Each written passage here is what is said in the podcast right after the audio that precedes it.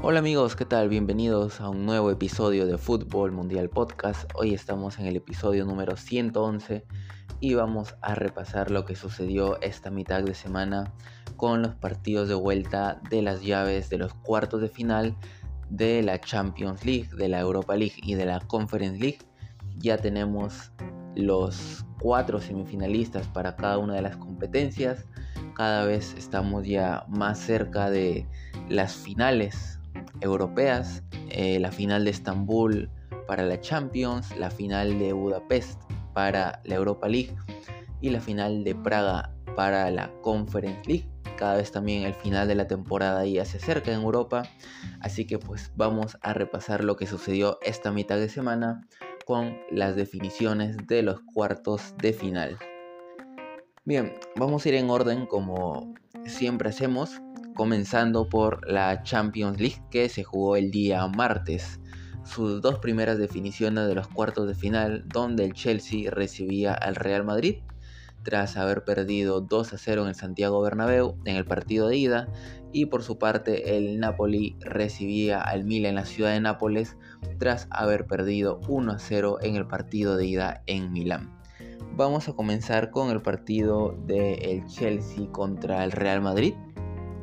Un Real Madrid que llegaba, digamos, tranquilo, confiado, a pesar de que en el partido de ida la ventaja que había conseguido podría haber sido mucho mayor porque tuvo muchas ocasiones, pero como comentábamos la semana pasada, falló mucho en la definición, no estuvo muy claro los goles. Eh, si bien el primero llega en el primer tiempo, el de Benzema, eh, se demoró mucho en hacer el segundo gol, el de Asensio, pero pues por como venía el Chelsea, un equipo con mucha falta de gol que se evidenció también en este partido de vuelta, pues era una, ventaja bastante importante para que el Real Madrid pudiera eh, proponer en el partido de vuelta y pues hacer su juego, haciendo que el Chelsea saliera un poco más y aprovechando los espacios que dejara el cuadro de Londres. Al inicio del partido vimos un poco el desarrollo muy parecido a lo que había sucedido en el Santiago Bernabéu, con el Madrid controlando el balón, controlando los tiempos, moviendo eh, la pelota muy rápido, acercándose al arco de Kepa. Y pues el Chelsea parecía no reaccionar. De hecho, si vemos las alineaciones, el Chelsea salió con una alineación bastante diferente a la que había salido allá en el Santiago Bernabéu. Para comenzar, eh, no puso muchos atacantes Lampard. De hecho, el atacante más claro podríamos decir que era Havertz, que ni siquiera es delantero centro como tal. Y si comparamos cómo salió el Chelsea en el partido de ida, había puesto el Lampard a Joao Félix y Sterling para jugar con una especie de 3-5-2 allá en España, pero pues en esta ocasión eh, priorizó darle tal vez un poco más fuerza al medio campo, tratar de quitarle el balón ahí al Real Madrid y en base a ello eh, tratar de generar peligro. Y creo que con esta formación sin tantos atacantes, al final le termina resultando mucho mejor al Chelsea. Juega con una especie de 3-5-2, que al final eran 3-5-1-1 con Gallagher eh, por detrás de Havertz. Y Ancelotti decide usar la misma alineación del partido de ida, con Rodrigo jugando como tercer delantero. El medio campo, ya de memoria sabemos, estaban Cross, Modric y Valverde. Y pues pocos cambios para el Real Madrid. Eh, como mencionaba, volviendo al partido ya, el Real Madrid controló los primeros minutos, sin embargo, el Chelsea poco a poco fue adueñándose del balón, fue proponiendo un juego mucho más de presión, mucho más intenso, eh, se metía bastante por dentro para encontrar espacios por fuera y cuando se metía por fuera encontraba espacios por dentro, digamos que en ese aspecto el Real Madrid no estaba siendo capaz de poder quitarle el balón al Chelsea y en base a toda esa presión del equipo de Londres pues empezaron a llegar bastantes ocasiones, se empezó a acercar bastante el arco, porque si hablamos de ocasiones, como les mencionaba, el Chelsea es un equipo que le ha costado mucho hacer goles esta temporada.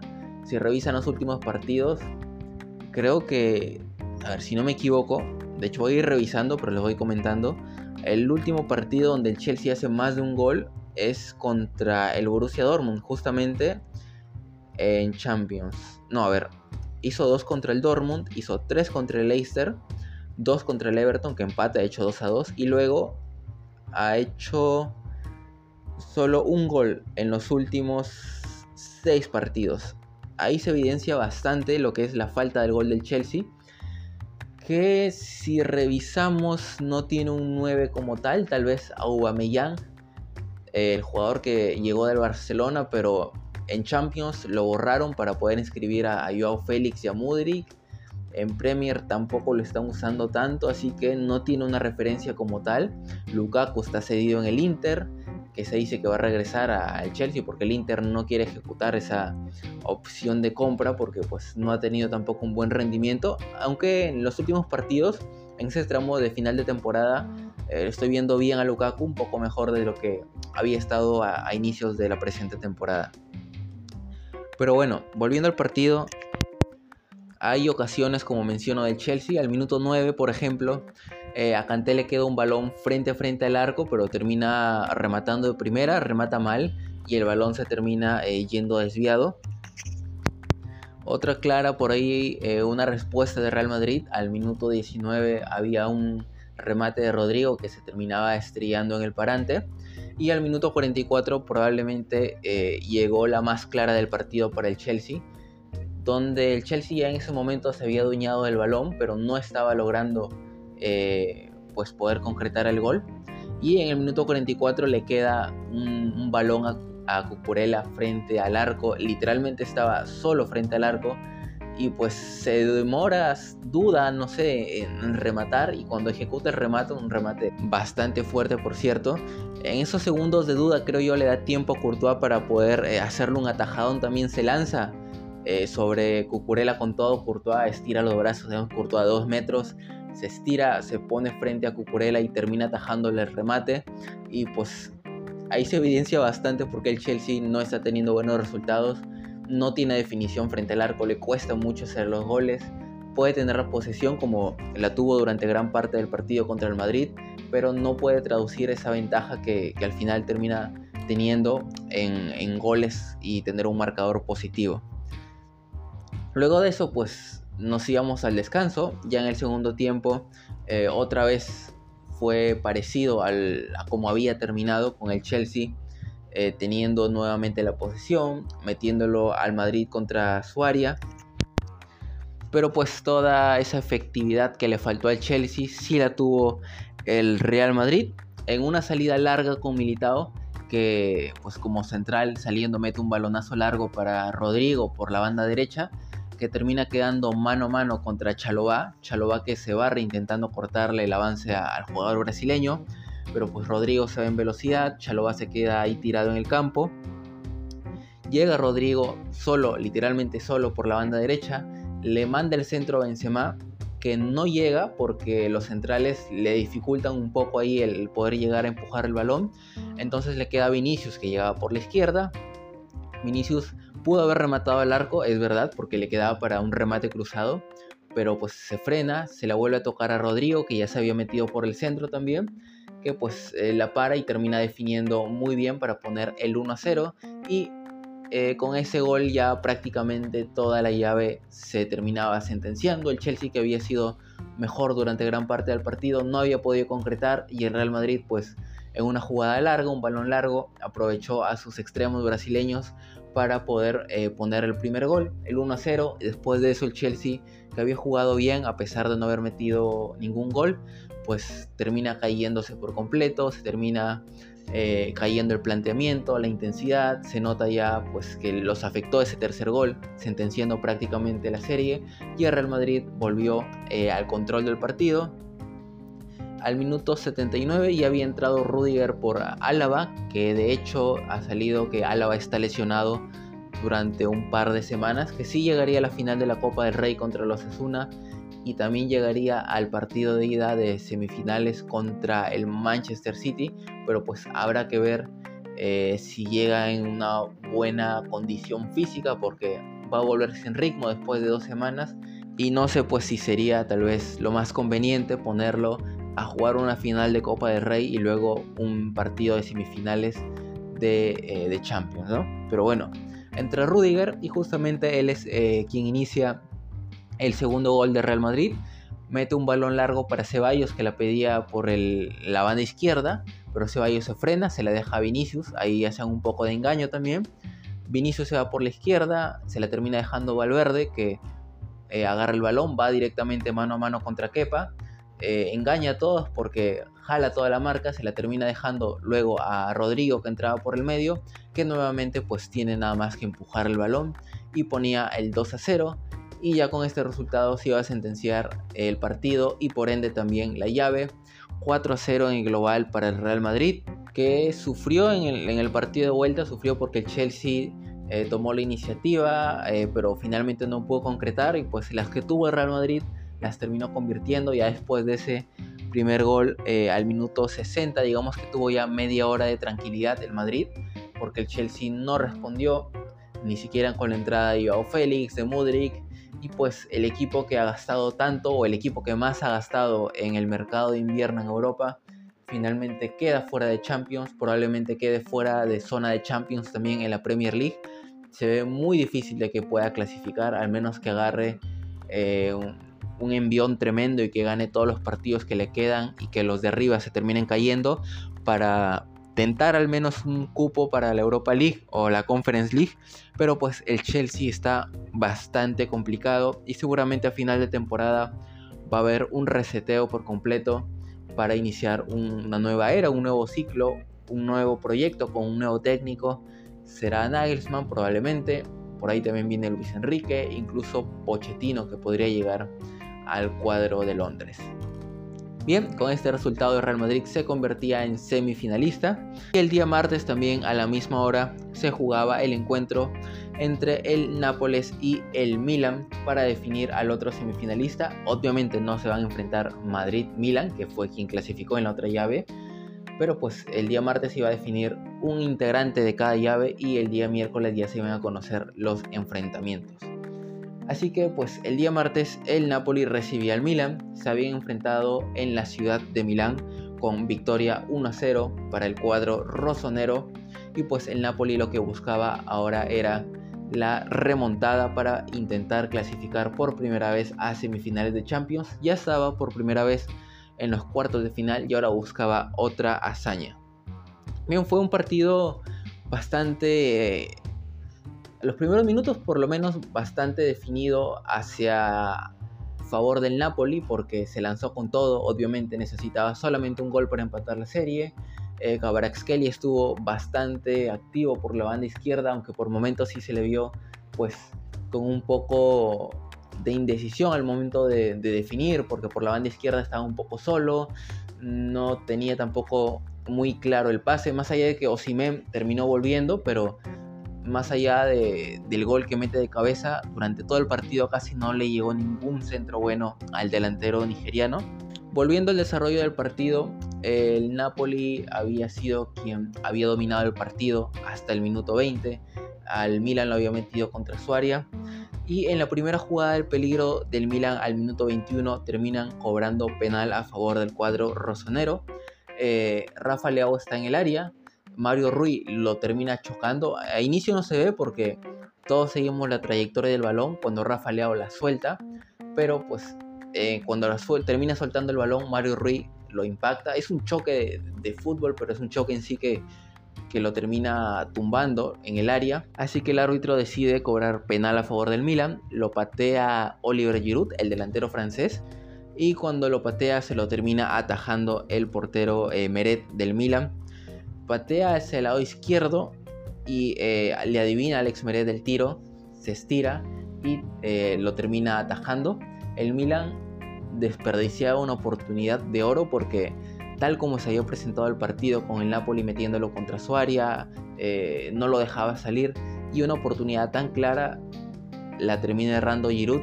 Tal vez hubiera definido la serie un gol tan temprano, el Napoli se habría venido abajo, pero pues con la tajada de Meret del penal le terminaba dando vida todavía al cuadro napolitano.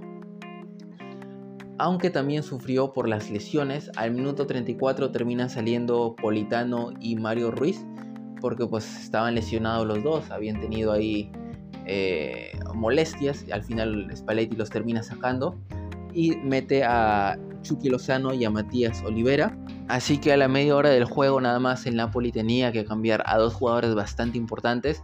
Aunque me, me, gustó bastante la entrada de Chucky Lozano porque fue uno de los más activos en el ataque. Siempre estuvo intentando ahí por la banda derecha, aunque pues no fue suficiente para que el Napoli pudiera eh, remontar la eliminatoria contra el Milan.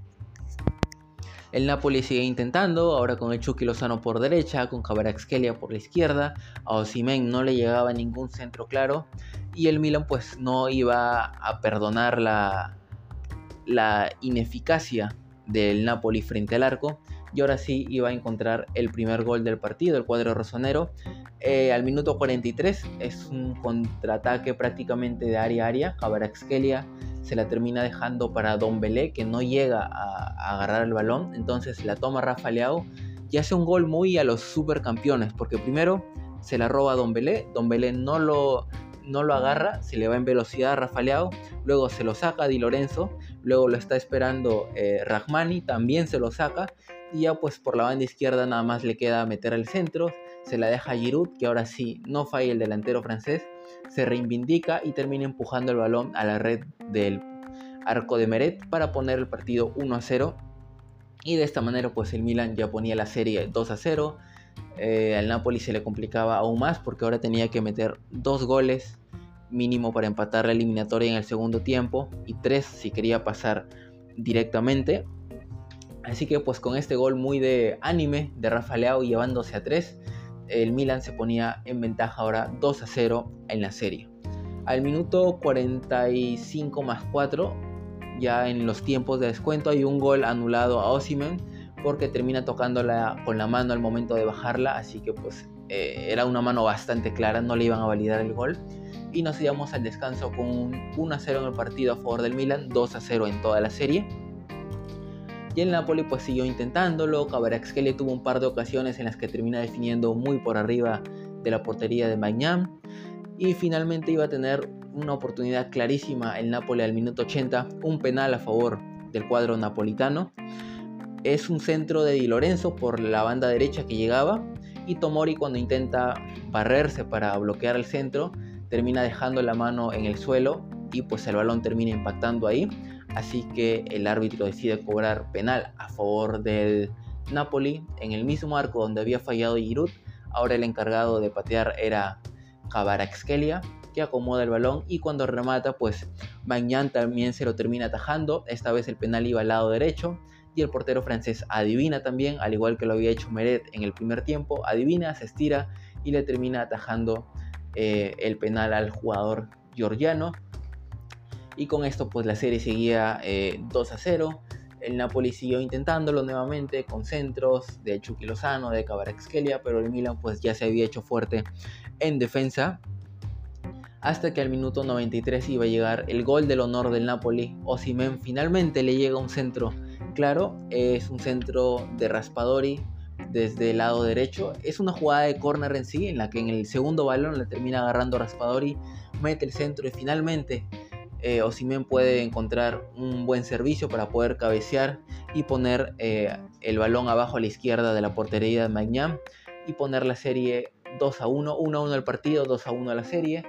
Al Napoli ya no le alcanzó el tiempo, le quedaban nada más segundos, no pudo remontar y así se acaba pues la aventura europea del el Napoli de Spalletti en el Diego Armando Maradona, donde empató 1 a 1 contra el Milan y perdió 2 a 1 la serie en global.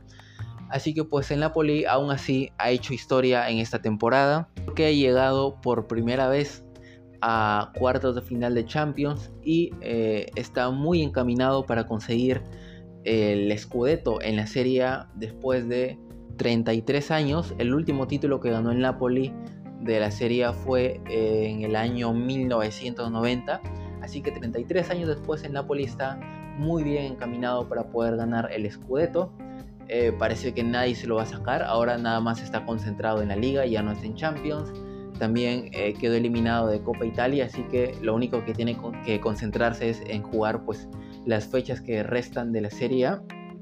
Si revisamos la tabla, por cierto, vamos a ver cuánto de ventaja tiene el Napoli. Ah, y hablando de la Serie A, ayer a la Juventus le rectificaron la sanción que le habían dado de quitarle 15 puntos. Así que pues se los devuelven y ahora la Juventus con estos 15 puntos se coloca tercera en la Serie A.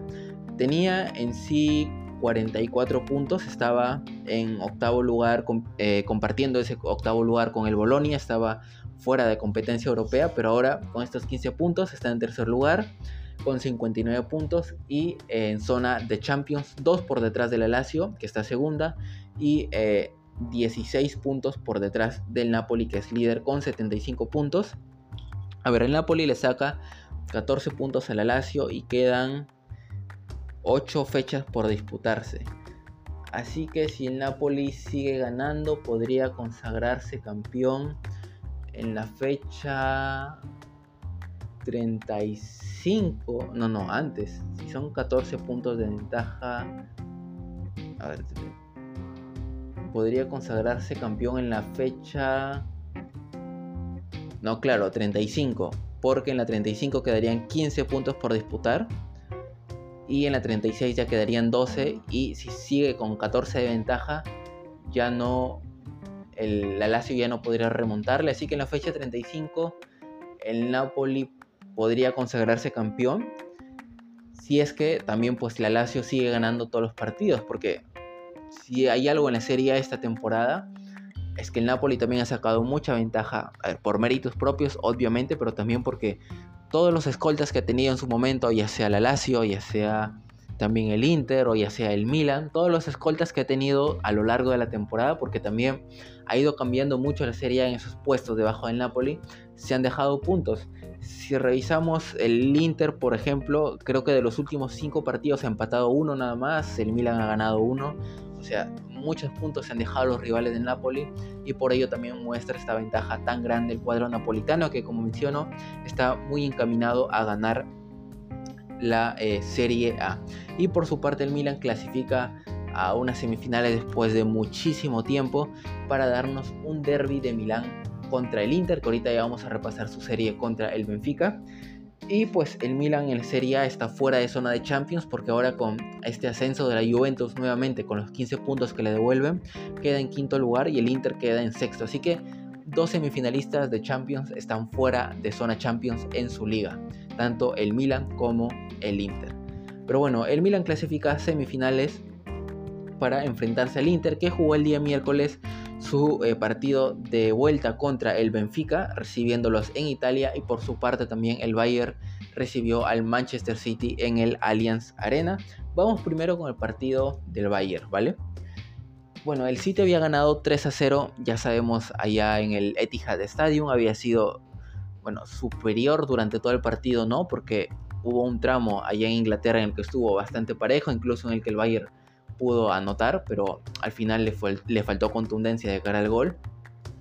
Y pues lo que esperaba en este partido el Bayern era hacer una hazaña épica y eh, poder golear al equipo de Pep Guardiola para poder voltear la serie. De hecho, el primer tiempo el Bayern estuvo mucho mejor que el Manchester City, sin embargo, le faltó también de nuevo eficacia frente al arco. Al minuto 16, el Bayern Múnich tal vez tuvo la más clara del primer tiempo. Es un mano a mano en el que quedan Sané. Bueno, Sané le termina ganando la, espalda a Rubén Díaz, si no me equivoco, en velocidad. Queda mano a mano contra Ederson, remata cruzado, pero el balón se termina yendo fuera.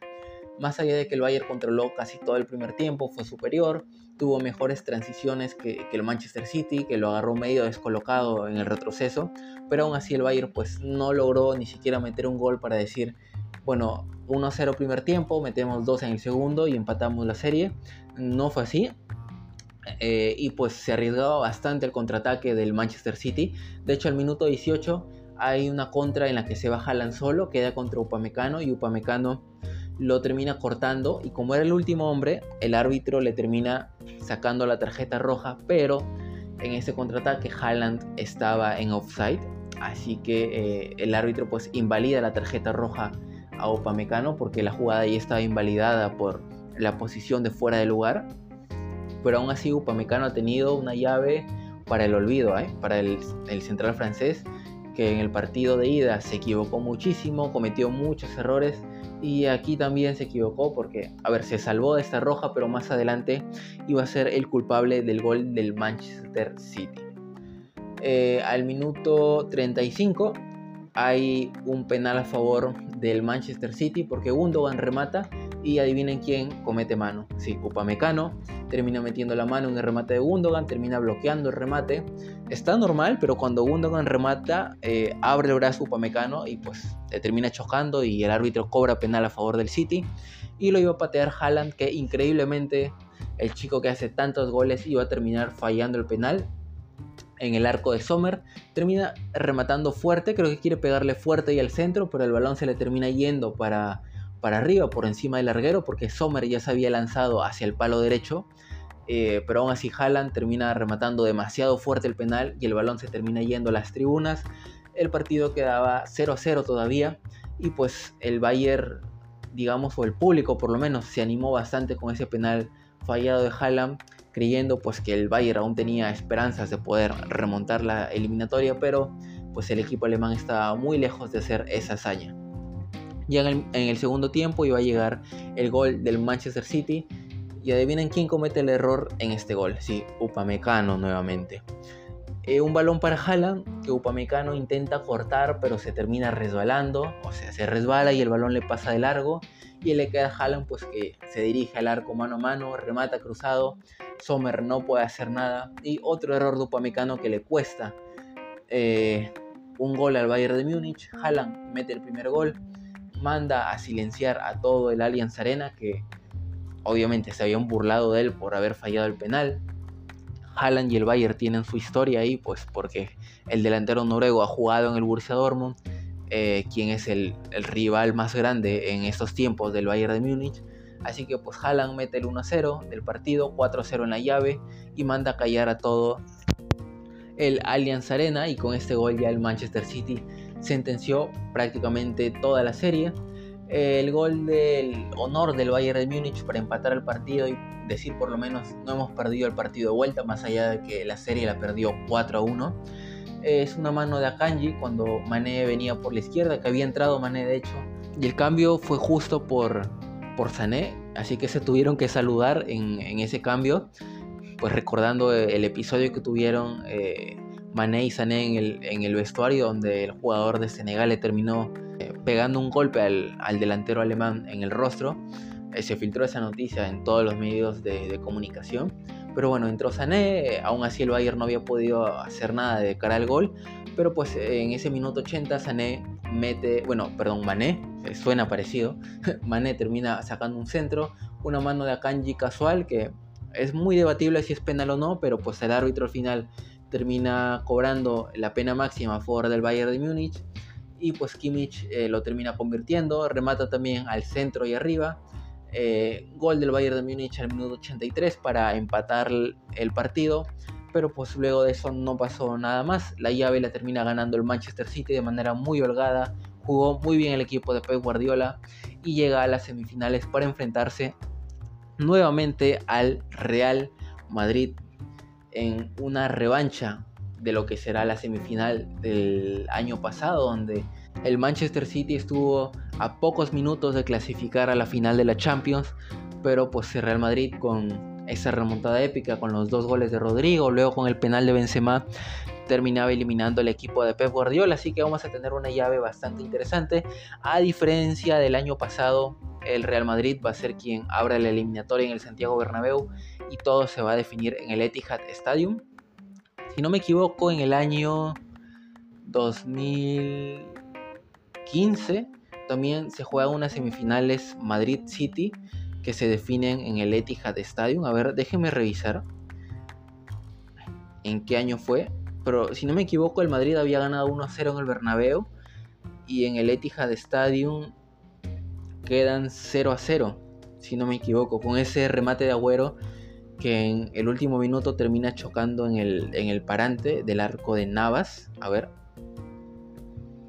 Déjenme revisar si fue en la temporada. Sí, exactamente fue en la temporada 15-16. Ah, no, no, pero nuevamente el City había abierto la llave en Inglaterra 0-0 y el Madrid ganó 1 a 0 en el Santiago Bernabéu para clasificar a la final que luego ganaría por penales contra el Atlético de Madrid.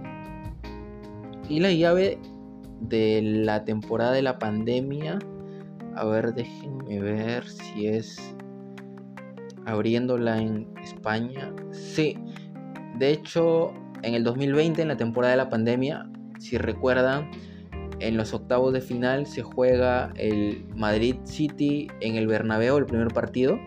2-1 gana el City y pues luego de ese receso grande por la pandemia, cuando se suspendió todo el fútbol en el mundo, el City le gana 2-1 al Madrid con esa noche para el olvido de Rafael Barán con los dos bloopers que cometió. Pero bueno, City Madrid nuevamente en las semifinales de la Champions y por otro lado Derby de Milán porque el Inter clasificó a la siguiente ronda tras empatar 3 a 3 contra el Benfica y ganar 5 a 3 en el marcador global. Vamos a repasar rápidamente los goles. Eh, el primer gol iba a llegar al minuto 14, un golazo del Inter. Nicolo Varela que recibe el balón en el área por el lado derecho, engancha hacia adentro y mete un zurdazo al ángulo derecho de eh, la portería del Benfica, custodiada por Blacodimos, que nada pudo hacer ante el golazo del jugador italiano 1-0 para el Inter. Luego iba a empatar el Benfica al minuto 38 para tener algo de esperanza. Aursnes iba a poner el 1-1, un centro de Rafa Silva y cabezazo de Fredrik Ausners, el delantero noruego, al ángulo derecho para poner el 1 1. Luego al minuto 65 el Inter se iba a volver a poner en ventaja. Gol de Lautaro Martínez, un centro de Di Marco por la izquierda y Lautaro llega pues para empujar el balón y poner el encuentro 2 a 1. Luego al minuto 78 iba a llegar el tercer gol del Inter. Esta vez eh, Joaquín Correa, el delantero argentino que había ingresado hace unos minutos, junto con Lukaku, iba a recibir un balón en el área que se encontraba ahí en el lado izquierdo. También engancha hacia adentro y termina rematando cruzado al palo izquierdo. Termina chocando el balón en el parante y se mete a la portería de Blanco Dimos para poner el partido 3 a 1. Iba a descontar el Benfica al minuto 86 un tiro libre que fue un centro de Grimaldo y un cabezazo de Antonio Silva que remata cruzado al lado derecho y pone el partido 3 a 2 y finalmente pues con el gol del honor del Benfica al minuto 95 se iba a empatar el partido, gol de Peter Musa iba a poner el partido 3 eh, a 3, una buena jugada de Grimaldo por la izquierda que se lleva a Brozovic, de hecho lo deja ahí tirado en el suelo, manda un centro que termina rebotando en los defensas del Inter, la pelota queda botando ahí en el área y llega Peter Musa que la agarra de primera y mete un zurdazo para poner el partido 3 a 3. Al menos el Benfica rescata este encuentro de vuelta, no lo pierde, pero en el global el Inter gana 5 a 3 y clasifica a semifinales para dejarnos pues esta llave del el derby de Milán que vamos a tener en semifinales. Aquí es indiferente de verdad si es local el Inter en el partido de ida o en el partido de vuelta o si el Milan cierra primero porque como sabemos ambos juegan en el mismo estadio. Cuando juega el Inter como local el estadio se llama eh, Giuseppe Meazza, cambia de nombre.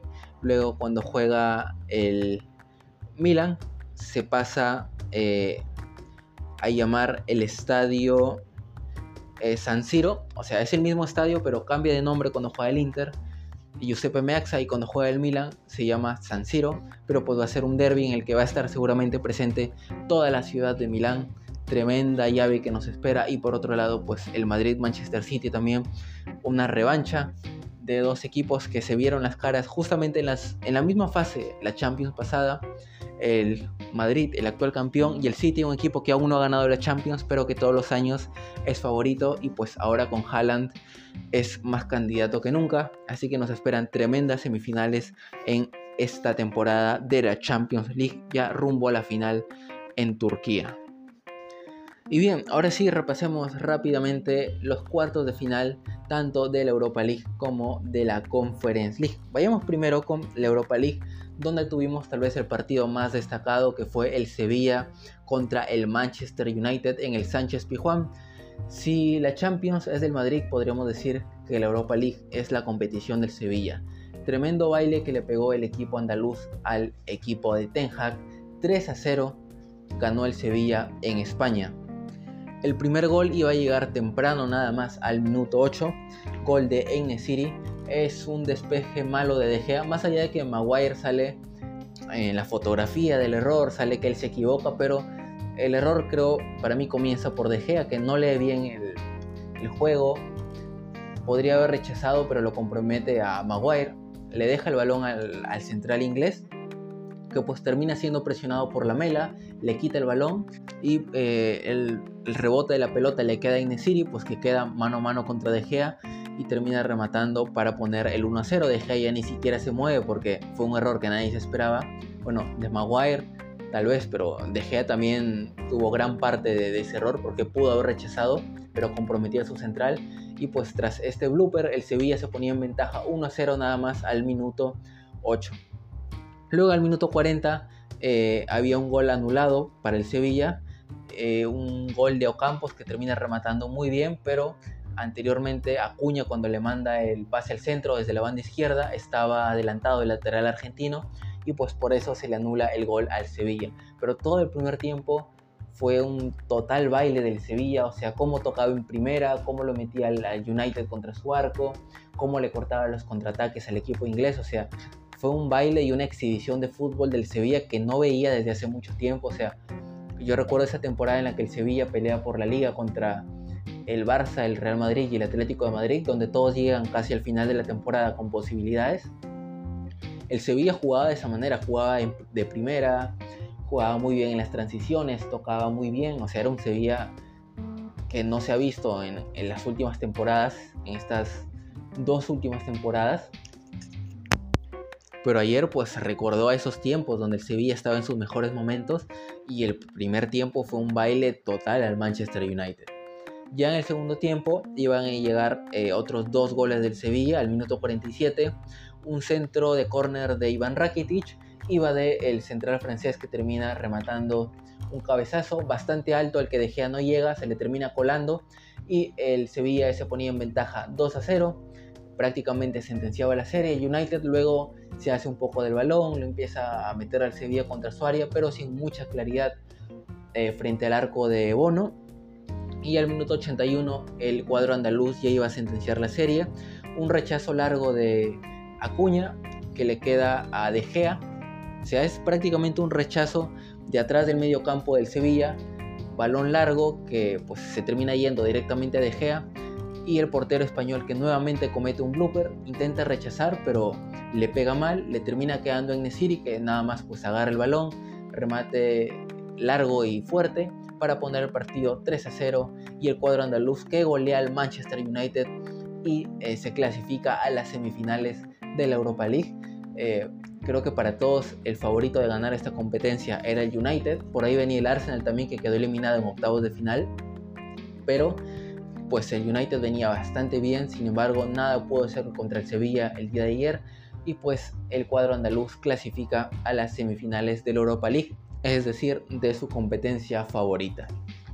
Bien, luego tuvimos también las otras llaves, eh, Sporting de Lisboa contra Juventus, la Juventus había ganado 1-0 en Italia y pues en este partido empataron 1-1, gol de Rabiot al minuto 9 y eh, el empate iba a llegar al minuto 20, gol de Edwards para poner el partido 1-1. Luego de eso el marcador ya no se movió y la Juventus pasa a las semifinales y una de las llaves va a ser Sevilla contra Juventus. Otra llave bastante emocionante, bastante para mí interesante porque eh, el Sevilla pues sí está prácticamente a dos partidos de pasar a una nueva final y seguir ganando otra Europa League, mientras que la Juventus pues a pesar de que tuvo una mala temporada en Champions, lo ha hecho muy bien en esta Europa League, le han eh, devuelto los 15 puntos en la Serie A y pues ahora debe estar bastante motivado para poder conseguir esta competencia, así que va a ser una llave bastante interesante. Y por el otro lado tuvimos también eh, a la Roma contra el Feyenoord, que eh, el Feyenoord había ganado 1 a 0 allá en Países Bajos y llegaba pues con la ventaja mínima a jugar a la capital italiana. Iba a empatar la serie al minuto 60 recién Spinazzola iba a poner el 1-0 en el partido y el 1-1 en la serie. Luego iba a haber un gol anulado a Cristante al minuto 78. Eh, cuando la serie parecía que se iba a ir a la largue, al minuto 80, Igor Paixao iba a poner el 1-1 a favor del Feyenoord y la serie se ponía 2-1 para el cuadro de Países Bajos y pues ya con este resultado estaban clasificando y cuando el partido ya estaba a punto de terminar iba a aparecer al minuto 89 el delantero argentino Paulo Dybala para darle vida a la Roma y poner el 2 a 1 en el partido, empatar la serie 2 a 2 y mandar el encuentro a la largue. Ya en la prórroga, la Roma iba a definir la llave a su favor. Goles de El Sharawi al minuto 101 y de Pellegrini al minuto 109 para golear 4 1 al Feyenoord y poner la serie 4 2 en el global. De esta manera el equipo de Mourinho se clasifica a las semifinales de la Europa League. Esta llave fue una revancha de la final de la Conference League de la temporada pasada, donde la Roma le ganó 1 0 al Feyenoord y pues en esta ocasión se volvieron a ver las caras eh, pero en la competencia de un escalón más arriba, la Europa League, y en una serie de ida y de vuelta. Mourinho nuevamente que sigue haciendo historia con la Roma. La temporada pasada ya le dio su primer título internacional con la Conference League y pues en esta ocasión busca darle su segundo título internacional con la UEFA Europa League. Y pues la Roma también viene bastante bien en la Serie está en tercer puesto. Eh, bueno, ahora está en cuarto puesto con esto de la Juventus está en zona de Champions, pero también si gana la Europa League podría eh, tener ese puesto asegurado para la próxima temporada en la fase de grupos de Champions. Y por otro lado, el último clasificado fue el Bayer Leverkusen que le ganó 4-1 al Royal Union en Bélgica. Goles de Diaby al minuto 2, de Baker al minuto 37, de Frimpong al minuto 60, ganaba 3-0 el Bayer Leverkusen.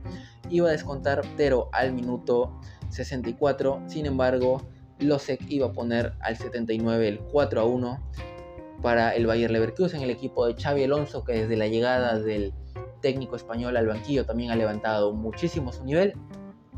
Y pues el equipo alemán que gana la serie 5 a 2 para meterse en las semifinales y enfrentar a la Roma. Así que las semifinales de Europa League nos quedan eh, Sevilla contra Juventus. El primer partido se va a jugar en Italia y el segundo en España y Roma Bayer Leverkusen el primer partido en Italia y la vuelta en Alemania. Y por último, para terminar ya repasemos la Conference League, donde también ya tenemos a los cuatro semifinalistas.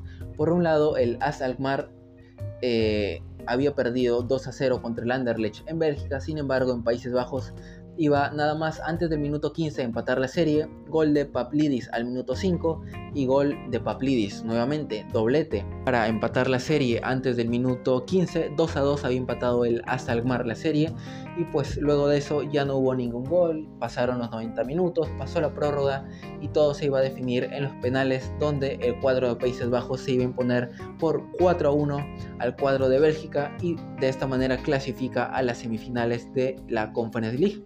Luego tuvimos también a la Fiorentina que sufrió más de la cuenta para eh, sentenciar la llave contra el Lech Poznan. Recordemos que había ganado 4 a 1 eh, allá en Polonia, así que pues ahora cerraba la llave en Italia. Todo parecía que iba a ser bastante fácil, que pues nada más era un trámite, había goleado en Polonia, tenía bastante ventaja y pues nada más tenía que controlar el partido. Sin embargo, Sousa al minuto 9 iba a descontar para la llave del Lech Poznan. 1-0 ganaba el partido el equipo polaco. Belde al minuto 65 ponía el 2 0. Soviec al minuto 69 ponía el 3 0. Y de esta manera le empataba la llave la Fiorentina. Quedaban 20 minutos y el Lech Poznan ya le había empatado 3 eh, 3, perdón, 4 4 la llave al equipo italiano. Sin embargo, iba a llegar el gol de Sotil al minuto 78 para poner el descuento para la Fiorentina 3 a 1 en el partido y ponerse en ventaja en el global 5 a 4 y pues cuando el Lech Poznan se jugó totalmente para intentar eh, empatar la llave iba a llegar el eh, descuento de la Fiorentina para poner el partido 3 a 2 y 6 a 4 la llave global. Castro Billy iba a poner el partido 3 a 2 y la Fiorentina se clasificaba con el global de 6 a 4 a las semifinales. Sufrió más de la cuenta, se confió tal vez, pero sufriendo y todo se termina clasificando a las semifinales de la Conference League. Luego tuvimos también la clasificación del West Ham United que venció 4-1 al Ghent. Eso sí, quien se iba a poner en ventaja primero iba a ser el cuadro de Bélgica, 1-0 gol de Kuipers, que ponía pues en ese momento la llave 2-1 a favor del Ghent, porque habían empatado 1-1 en Bélgica. Sin embargo, pues el West Ham hizo respetar la localidad allá en Inglaterra y con el gol de Antonio empataba el partido 1-1 al minuto 37, luego gol de Paquetá al minuto 56 de penal, gol de Declan Rice al 58, 3 a 1 y gol de Antonio nuevamente para poner su doblete y colocar el partido 4 a 1 y la llave global 5 a 2. Finalmente el West Ham también clasifica a las semifinales de la Conference League. Y por último tuvimos la clasificación del Basilea de Suiza contra el Niza de Francia. Habían empatado 2 a 2 ahí en Suiza y aquí en, Francia era obviamente favorito el Niza. De hecho, la Borde iba a poner en ventaja al Niza nada más al minuto 9, ponía el 1 a 0. Sin embargo, iba a empatar el partido el Basilea al minuto 86, gol de Augustín que ponía el 1 a 1 y nos íbamos a la prórroga donde al minuto 98 Cassin Adams, el defensa danés, ponía el 2 a 1 a favor del Basilea y ponía la llave 4 a 3 para la clasificación del equipo de Suiza. Y bien, de esta manera las llaves de semifinales quedan Fiorentina contra Basilea por un lado, partido de ida en Italia, partido de vuelta en Suiza, y West Ham contra AZ Alkmaar, partido de ida en Inglaterra y partido de vuelta en Países Bajos. Y bien amigos, esto ha sido todo por el episodio del día de hoy. Hemos repasado los cuartos de final de Champions League, de Europa League y de Conference League. Ya conocemos las semifinales y cada vez más pues nos acercamos a las finales de todos estos torneos europeos. Ya saben que si les gustó este episodio pueden escucharnos y suscribirse en las distintas plataformas de podcast como Spotify, eh, Anchor, que ahora es Spotify for Podcasters, Google Podcast, Breaker, Radio Public y Pocket Cast. Estamos en todas estas plataformas como Fútbol Mundial. Estamos también en YouTube como Fútbol Mundial Podcast y también en las redes sociales como Instagram, Facebook y TikTok como Fútbol Mundial Podcast. Soy Javier Salinas, me despido, muchas gracias por haber escuchado este episodio y nos vemos en el siguiente. Adiós.